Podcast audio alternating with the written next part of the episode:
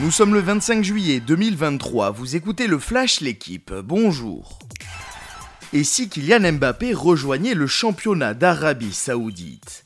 Selon l'équipe, le PSG a accepté ces derniers jours une offre de 300 millions d'euros d'Al.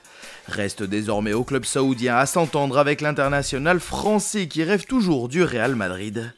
En attendant de trouver une issue au feuilleton Mbappé, Paris tente de convaincre Harry Kane.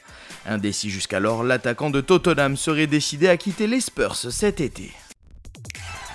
Wendy Renard tiendra-t-elle sa place face au Brésil samedi pour le deuxième match des Bleus au Mondial?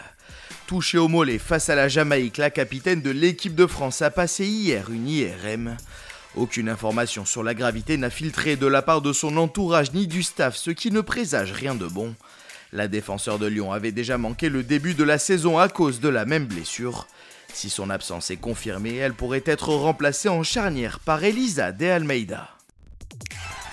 Le bronze amer pour Maxime Grousset au championnat du monde de natation.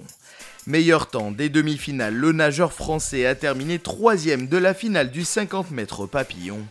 C'est la quatrième médaille mondiale pour Grousset, la deuxième pour la France à Fukuoka après l'or de Léon Marchand.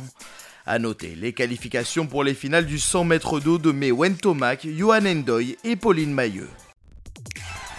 Lucas Van Hache est le premier Français à se qualifier pour le deuxième tour du tournoi de Hambourg. Le 77e joueur mondial a battu hier son compatriote Alexandre Müller 7-6-6-4. Élimination en revanche de Richard Gasquet défait par Daniel Atmayer 7-5-6-4. Merci d'avoir écouté le Flash l'équipe. Bonne journée.